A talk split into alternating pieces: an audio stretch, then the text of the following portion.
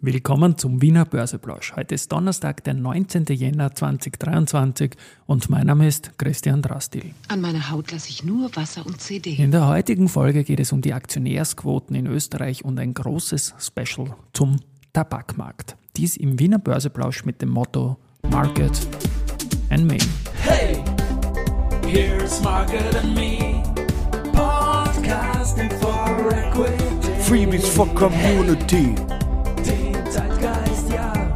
Ein Modethema, Modethema, Modethema. Ja, die Börse als Modethema und das heute gleich in mehrfacher Hinsicht.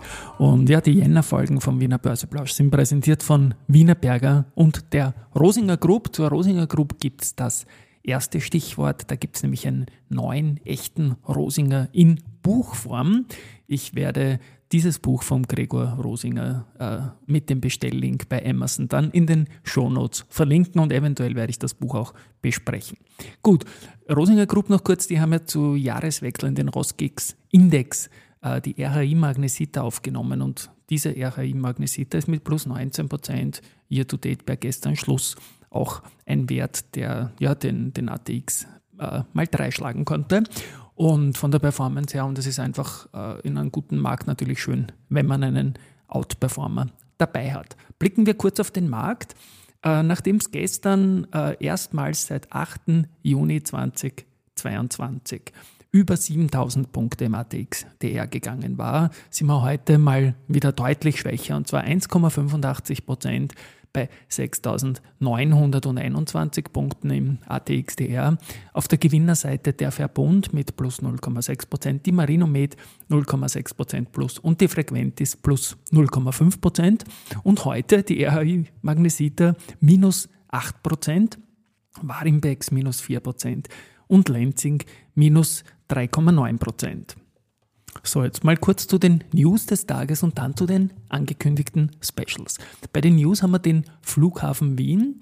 Die haben 30,1 Millionen Passagiere in der Gruppe und 23,7 Millionen Passagiere davon am Hauptstandort Wien verzeichnet im Vorjahr und für 2023 rechnet die Gruppe noch einmal mit einem Plus 32 äh, bis 34 Millionen gesamt und 26 bis 27 Millionen in Wien. Ähm, ja, es wird gerechnet mit einem Ergebnis von mehr als 150 Millionen Euro und ein Umsatzplus auf rund 830 Millionen Euro.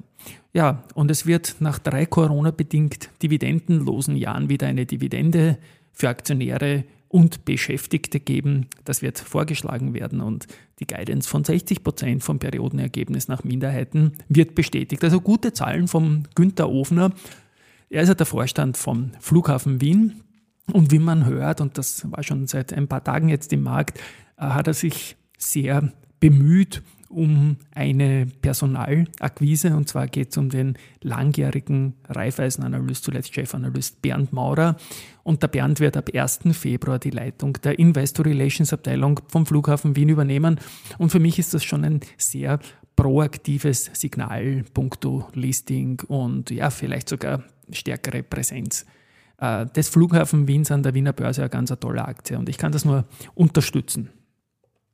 Capscha hat ein Autobahnprojekt in Brasilien zwischen Rio de Janeiro und Santos. Da geht es um die klassische Capsch Traffic, Kommstärke, flüssigerer Verkehr und Co. Ähm, Awards hat es auch gegeben, und zwar die Austrian Leading Companies, die haben wir seinerzeit ja beim Wirtschaftsblatt durchgeführt, ist jetzt rund um die Presse natürlich angesiedelt. Da wurden auch börsennotierte geehrt, AT&S zum Beispiel in der Kategorie Wertsteigerung. Capsch Trafficom wird auch erwähnt werden in der Kategorie F und E und Semperit in der Kategorie Nachhaltigkeit. Also herzliche Gratulation an dieser Stelle von mir an die Siegerunternehmen. Neue Jobs haben wir auch wieder unter börse-social.com slash Jobs und zwar stellen wir da ja jeden Donnerstag Jobangebote von den Peerpartnern vor und diesmal ausgewählt wurden AT&S Erste Group und A1 Telekom Austria. Gut, das große Thema gestern äh, war eine Studie vom Deutschen Aktieninstitut, die äh, den Aktionärsbesitz in Deutschland äh, aktualisiert hat und schon die finalen Zahlen für 2022 hat. Also die haben das perfekt in der Zeitreihe. Und da ist es jetzt so, dass es mit 12,89 Millionen Aktionäre, also man beachte, wie präzise diese Zahl ist, ich weiß nicht, wie es das zusammenbringen, äh, der bisherige Rekordstand aus dem Jahr 2001, also von vor äh, 21 Jahren, weil es ja die 22er Zahlen sind, der lag damals bei 12,85 Millionen, also knapp tiefer nur ähm, übertroffen wurde und es einen neuen Rekordwert gibt. Also wir sprechen jetzt von 18,3 Prozent der Bevölkerung in Deutschland. Das ist sehr viel. Und den stärksten Anstieg, das ist besonders schön, hat es bei den unter 30-Jährigen gegeben. Ich habe dann den Karl Fuchs, den Chef vom Aktienforum, gefragt, ob wir solche Zahlen auch für Österreich haben oder haben wollen oder, oder, oder wie es da ausschaut. Und er hat spontan geantwortet, ja, es ist da was in Ausarbeit gemeinsam mit der Industriellen Vereinigung und der Wiener Börse ist eine größere Erhebung mit dem Peter Hayek im Laufen. Dazu wird es in den nächsten Wochen was geben, aber er darf spoilern, dass es in Österreich vor allem während der Corona-Zeit einen massiven Zulauf gegeben hat und ja, man kann schon davon ausgehen, dass man auch im zweistelligen Bereich liegen wird. Dazu muss man aber sagen natürlich, dass sowohl in Deutschland als auch vor allem in Österreich dieser Anstieg jetzt nicht zwingend über den Heimmarkt funktioniert, weil die Umsätze waren in Österreich schon deutlich, deutlich höher, als sie jetzt sind und in österreichischen Aktien. Und das ist auch in Deutschland so für deutsche Aktien. Das Geschäft ist halt internationaler geworden. Die Anleger die kaufen quasi Nasdaq-Werte, die kaufen äh, Kryptos oder was auch immer, aber es ist gut, dass sich was tut und das gehört nur positiv unterstrichen. Und irgendwie passt es auch dazu, dass gestern am 18. Jänner dann die erste Group mit 66 Millionen Euro den bisher höchsten Tagesumsatz einer Einzelaktie im Jahr 2023 geschafft hat. Vielleicht irgendwie ein, ein, ein gutes Sein auch. Und zur erste Group, die sind jetzt ja 25 Jahre an der Börse mit der großen Lösung. Ich habe dazu auch eine große Sondernummer gebracht und es war dieses Jahr 1997 und jetzt kommt ein bisschen eine brutale Überleitung, aber es ist mir einfach wichtig, weil es mit einem Termin, den ich gestern hatte, gesünkt ist, gab es ja zwei starke AT-Aktien, die gekommen sind im äh, Schlussquartal 1997. Zum einen war das die AT-Aktie, die ich jetzt mehrfach besprochen habe, nämlich die Andreas Treichel-Aktie, die erste Group und dann die klassische AT natürlich. Die Austria Tabak, die 1997 gekommen ist, damals zu 505 Schilling, das waren so 37 Euro umgerechnet, äh, vier Jahre an der Wiener Börse geblieben ist, dann von Gallagher übernommen worden ist zu 85 Euro. Und ich kann mich noch gut erinnern, also mehr als Verdoppelung Dividenden. Das war die einzige Volksaktie, die wir je hatten. Die Aktie ist vier Jahre an der Börse gewesen, wie ein Strich nach oben gegangen. Und damals gab es sogar äh, auffällige mediale Aufschläge in die Richtung, dass man gesagt hat, diese 85 Euro, die ausgezahlt werden, die werden einen lässigen Wiederveranlagungseffekt auch ergeben, wenn das Ganze dann in den Markt zurückfließt. Das ist damals angenommen worden, das Angebot. So, und jetzt schlage ich die Brücke. Ähm, früher in den Jahren 97 äh, bis 2001 habe ich da in der Nähe von meinem Office, als ich noch nicht das Office da hatte, war aber die Austria Tabak da in der Porzellangasse, sehr oft mit Schindler und Schramm, den Vorständen, gesprochen. Und da war es so, dass die zum Beispiel für jedes Foto eine Zigarette unbedingt dazu haben wollten. Es war einfach eine, eine, herrliche Zeit. Ja, und gestern äh, war der Ralf Wolfgang Lothar zu Gast. Er ist Mitglied der Geschäftsleitung jetzt von JTI Austria, also Japan Tobacco International. Und das ist natürlich jetzt die Austria Tabak. Es ist ein Börse People Podcast, der am kommenden Freitag dann gesendet wird. Also das müsste dann, wenn ich richtig rechne, der 27. sein. Also unter audio-cd.at slash people geht's los. Aber ich habe natürlich die Gelegenheit genützt mit diesen ganzen Jubiläen, erste Gruppe AT und so weiter, äh, ihn auch um einen aktuellen Status zu fragen, wie es denn jetzt ausschaut. Also quasi im, im, im Tabakmarkt in Österreich. Und jetzt kommt dann ein längerer Beitrag, der mir unglaublich viel Learnings wieder gebracht hat. Früher hat das, wie gesagt, zum Job gehört, als die AT noch an der Börse war. Aber neugierig bin ich immer und ich spiele jetzt ein, ähm, quasi übers Mischpult rein. Die Qualität wird dann besser sein beim Börse People Podcast, was mir der Ralf da gestern erzählt hat. Äh, Zahlen und Fakten zum Tabakmarkt in Österreich 2022, 2023 durchzugehen. weil es eine tolle Chance ist. Früher war das eben mein Job mit einer börsennotierten Aktie in Österreich. Ich weiß, du, du, du, du warst da noch in Deutschland und kannst gar nichts dafür, aber wir haben diese Aktie halt geliebt und ich sage das jetzt noch ein letztes Mal. Ich, nochmal, ich kann das auch durchaus nachvollziehen und ich glaube auch, ähm, dass das gut war und der österreichische Staat bei dem Verkauf ein gutes Geschäft gemacht hat. Bin ich auch ganz überzeugt, ja. Und bei mir kommt halt immer der Fanboy ein bisschen durch bei solchen Sachen. Und da steht jetzt mal Folgendes, und ich lese jetzt mal, ja. Nach zwei pandemiebedingten Ausnahmejahren, wir haben es kurz angesprochen, hat sich das Geschehen auf dem heimischen Tabakmarkt im Jahr 2022 quasi wieder normalisiert. Das Zigarettenvolumen ist mit circa 11,7 Milliarden Stück auf dem Niveau von 2019. Das ist so bedeutend, dieses Rückkehren zum alten Normal, dass ihr das nach vorne stellt. Bitte um ein paar Worte dazu. Ja, es ist deshalb so wichtig, weil ähm, wir, wir nennen das das, was vorher passiert, den Covid-Effekt und das, was jetzt passiert, ist den sogenannten Covid-Unwind. Das, was nach Covid passiert ist, das ist bei vielen Unternehmen, glaube ich, der Fall. Warum ist es ist es wichtig, die 11,7 Milliarden? Weil was lässt sich daraus schließen? Man müsste jetzt ja eigentlich sagen können, ups, okay, die 11,7 Milliarden, wir hatten Steuer- und Preiserhöhungen. Der Staat hätte doch eigentlich viel, viel mehr Steuer in 2022 einnehmen müssen. Vor allem, weil zu unserer Überraschung und Freude der Anstieg der in Österreich nicht versteuerten Ware, jetzt obwohl die Leute wieder reisen können, nicht auf das Niveau, nicht mal ansatzweise auf das Niveau zurückgegangen ist wie vor Covid. Und ganz blöde Frage ist, wieso weiß man, wie hoch der Anteil der nicht versteuerten Ware ist? Ja, ich äh, versuche das mal so. Wir machen zwei sogenannte Studien. Äh, ich sage mal immer gelbe Sack-Studien, würden wir bei Okay. uns sagen. Das ist eine TÜV-geprüfte Studie, wo ähm, in mathematischen Grundsätzen etc. Müll gesammelt wird, ganz einfach. Äh, und dann äh, hochgerechnet wird. Und das zweimal im Jahr. Forensisch ist ein. Forensisch ist eine TÜV-Methode. Und da heraus weiß ich dann den Anteil der nicht versteuerten Ware. Das ist hochspannend. Und glaubst du einfach, dass, glaubst du auch, dass mehr geraucht worden ist in der Pandemie oder sind das die Effekte durch die grenzüberschreitende Nicht-Delivery, die wir jetzt besprochen haben? Also äh, grundsätzlich, ähm, es kann ein bisschen mehr geraucht worden sein. Das ist, man, man hatte zumindest subjektiv das Gefühl. Also ich kann das jetzt nicht in Zahlen sagen, vielleicht ein bisschen mehr, aber der größte Teil, dass der Gesamtmarkt höher war, war sicherlich dessen geschuldet, dass die Leute nicht die Ware über der Grenze eingekauft haben.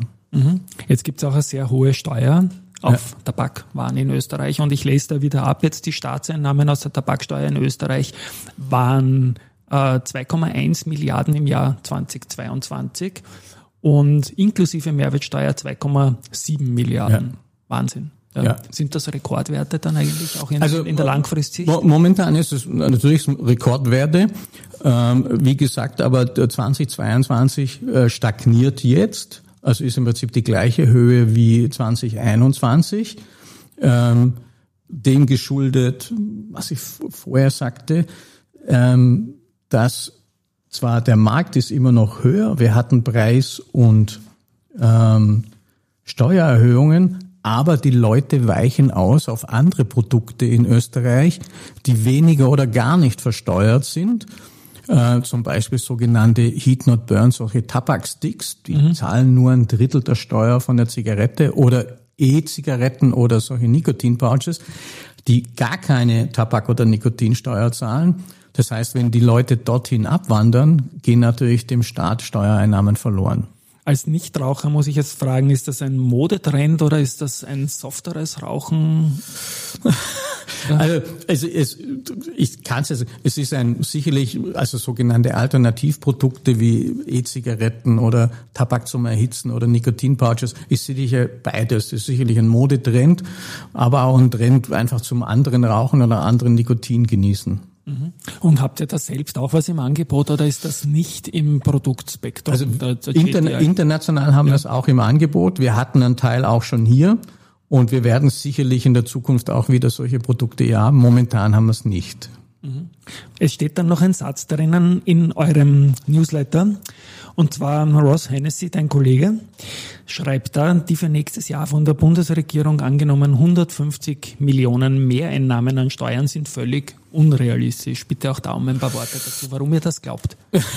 Ja, ähm, es, das Bundesfinanzrahmengesetz sieht wirklich nächstes Jahr oder dieses Jahr 150 Millionen mehr zum Budget von letztem Jahr. Insgesamt über die nächsten vier Jahre sogar 1,2 Milliarden mehr. Warum kann das nicht geschehen? Erstens, wir sind jetzt wieder auf normal vor Covid-Niveau, was die Zigarette betrifft. Ähm, das heißt, was da an Preis und Steuer kommt, ist gut, aber das bringt normalerweise vielleicht 20, 30 Millionen im Jahr mehr. Das wird aber schon längst wieder aufgefressen von dem, dass viele Leute eben in diese Produkte abwandern, die nicht oder kaum besteuert sind. Deshalb, ehrlicherweise, wenn ich eine Prognose wagen soll, wenn 20 Millionen mehr rauskommen, dann wäre das viel. Hm, verstehe ich, verstehe ich. Was mich sehr fasziniert, ist auch die konkreten Zahlen zu den Trafikanten in Österreich und ich möchte auch noch einen kleinen Exkurs machen, weil ich da in der Vorbereitung einiges gelesen habe, was ich so nicht wusste. Also ich nenne mal 4.864 Trafikanten in Österreich, Stand Dezember 22 mit einem Umsatz von 3,7 Milliarden äh, aus Tabakwaren. Hast du da auch vielleicht ein bisschen eine Zeitreihe dazu, wie sich dieser Umsatz verändert hat? Ja, ähm, man muss erstmal ganz kurz sagen, diese äh, Tabaktrafikanten splitten sich in sogenannte Tabakfachgeschäfte. Das ist, was jeder unter der richtigen Trafik kennt. Oder meistens auf dem Land, die den Tabak in Anführungszeichen nebenher verkaufen, Nebengeschäfte. Das ist ungefähr 50-50 von dem her, muss man, muss man auch wissen. Ja, der Umsatz ist natürlich ähm, genauso wie der Umsatz der Gesamtumsatz vom Staat gestiegen. Woran liegt das? Das ist ganz einfach, da im Gesetz festgelegt ist, wie die Spanne für einen Trafikanten zu berechnen ist. Mhm. Und es ist, ich will es nicht komplizieren, aber es ist relativ einfach. Man nimmt den Verkaufspreis zieht alle Steuern ab und davon 53 Prozent bekommt der Trafikant. Insoweit sind die in den letzten zwei Jahren, drei Jahren mit den Volumen und mit den erhöhten Eurobeträgen natürlich sehr gestiegen. Wunderbar. Und ich sehe da auch, dass die österreichischen Trafikanten eine im internationalen Vergleich führende Handelsspanne haben. Da habe ich 53 Prozent, wie du gerade gesagt hast, in Österreich auf einer Grafik von euch. In Ungarn sehe ich 49 Prozent, Deutschland nur 34 Prozent, zum Beispiel Italien 45 Prozent. Und rund 70 Prozent des Ertrages einer Trafik macht der Verkauf von Tabakwaren ja. aus. Also es gibt, das ist der Durchschnitt. Es gibt, es gibt Bundesländer oder auch ganz viele Trafiken, wo das viel höher ist, aber der Durchschnitt ist mindestens 70 Prozent des Umsatzes einer Trafik ist immer aus dem Tabak. Spannend ist auch die Zigaretten. Man kennt ja das auch als Autofahrer, wie sich der Benzinpreis zusammensetzt, wie viel Steuer da drin steckt, ja. wie viel Steueranteil steckt in einer Zigarette? Also äh, grob gerechnet 77 Prozent. Das ist die Tabaksteuer und die, die Mehrwertsteuer. Ja, Wahnsinn. Ja. Und das heißt, da bleiben dann 23 Prozent über letztendlich. Genau. Und von den 23 Prozent bekommt über die Hälfte der Trafikant und der Rest ist für uns und für den Großhandel, für die Produktion und fürs Marketing.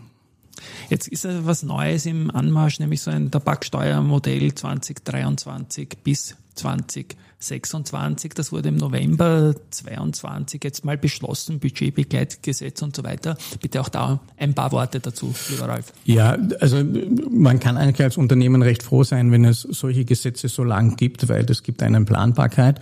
Ähm, das, das macht uns auf der einen Seite froh. Äh, nur mit diesem Gesetz ist, was wir vorher schon kurz angesprochen haben, sicherlich nicht möglich, die Tabaksteuereinnahmen zu machen oder Tabaksteuergerechtigkeit herzubekommen, weil ganz viele Produkte, wie genannt, überhaupt nicht in diesem Gesetz mhm. drin sind, das für die nächsten vier Jahre beziehungsweise wie Tabak zum Erhitzen so nieder besteuert sind. Also ist es, würde man sagen, ein lachendes, ein weinendes Auge. Ähm, zumindest ich bin ich nicht der Vertreter des Finanzministeriums, aber das würde mir schon zu denken geben, vor allem wenn ich in den nächsten vier Jahren 1,2 Milliarden mehr einnehmen möchte. Stimmt, das ist ein bisschen ein Widerspruch, ne? Ja. nehme ich an. So wie bei uns in der Welt die Unterschiede zwischen Aktien, Kryptowährungen, wertvollen Teppichen oder Bildern an der Wand. Ja, das Stimmt, oder dem netten Auto in der Garage. Was man leicht erfassen kann, das besteuert man halt fieser, sage ich mal. Das sage ja. jetzt ich, das sagst nicht du. Aber okay, aber ich, ich verstehe ein, ein, ein Modell, das 23 bis 26 auf mehrere Jahre ausgelegt ist, gibt halt Planungssicherheit, etwas, was man unserem Standort oft vorwirft, dass da eher kein Rechtsrahmen langfristig abgesichert ist. Also im, im, Ja. im Steuerbereich kann man sagen, von der Langfristigkeit der Planbarkeit ist das schon gegeben. Und deshalb ist auch bisher gewesen, muss man sagen, ist einer der wenigen Länder europaweit, die immer jedes Jahr mehr an Tabaksteuereinnahmen generieren konnten. Bis jetzt die letzten zwei Jahre war Österreich immer die Ausnahme. In anderen Ländern ist das ganz anders. So, ich stoppe jetzt mal an der Stelle. Viel mehr zum Ralf gibt es dann, wie gesagt, nächsten Freitag im Börse People Podcast. Da sprechen wir über seine Zeit unter anderem bei Daimler Chrysler. Wir sprechen über seinen Werdegang. Wir sprechen über die börsennotierte Japan Tobacco. Wir sprechen darüber, dass äh, Japan Tobacco International Austria, also JTI Austria, JTI Austria, das ich noch rausbringe, zum siebten Mal in Folge Employer of the Year in Österreich war. Also viele, viele Themen, die da dazukommen. Und ja, die 77 Prozent Besteuerung auf, auf eine Zigarette ist natürlich ein Wahnsinn. Und man muss äh, das aber durchaus auch mit der Käst vergleichen. Da sind die 27,5 auf den ersten Blick vielleicht billig, aber äh, wir kaufen ja die Aktien vom versteuerten Geld bereits und das, okay, das gilt für die Zigaretten auch, aber die Dividenden kriegen wir auch erst, nachdem das Unternehmen zuerst Körperschaftssteuer bezahlt hat. Also Steuer, Steuer, Steuer, das ist einfach alles diesbezüglich ein bisschen zu viel. Aber schauen wir mal, träumen wird man dürfen, dass es besser wird in unserem Hochsteuerland. Und es wird auch die längste Tagesfolge im Wiener Börseplausch, glaube ich, seit ewig. Aber ich glaube, dieser Exkurs ist es für einen Fanboy. Und ich weiß, es hat viele Fanboys in der Austria Tabak und Fangirls gegeben. Insofern, glaube ich, ist das genial gewesen. Ja, und abschließend habe ich noch Research und zwar Raiffeisen Research ändert die Empfehlung für CA Immo von Kaufen auf Halten und senkt das Kursziel von 34,5 auf 32,5 Euro. Ja, und man schaut sich da weniger das Unternehmen operativ an, sondern dass die Aktie ein positiver Ausreißer war. Gut, äh, Bernstein Research stuft AMS Osram mit einem Kursziel von 7 Franken und dem Rating Market Perform ein. Noch was zur CAIMO sehe ich da, die Deutsche Bank bestätigt kaufen, geht mit einem Kursziel von 37 auf 35 Euro Retour. Auch da hat sich die Deutsche eine andere Immo-Aktie angeschaut, nämlich die Immo-Finanz. Dort heißt es verkaufen und das Kursziel geht von 13 auf 10 Euro Retour. So, knapp 23 Minuten. Danke fürs Zuhören. Eine Volksfestfolge. Tschüss und Baba. Bis morgen.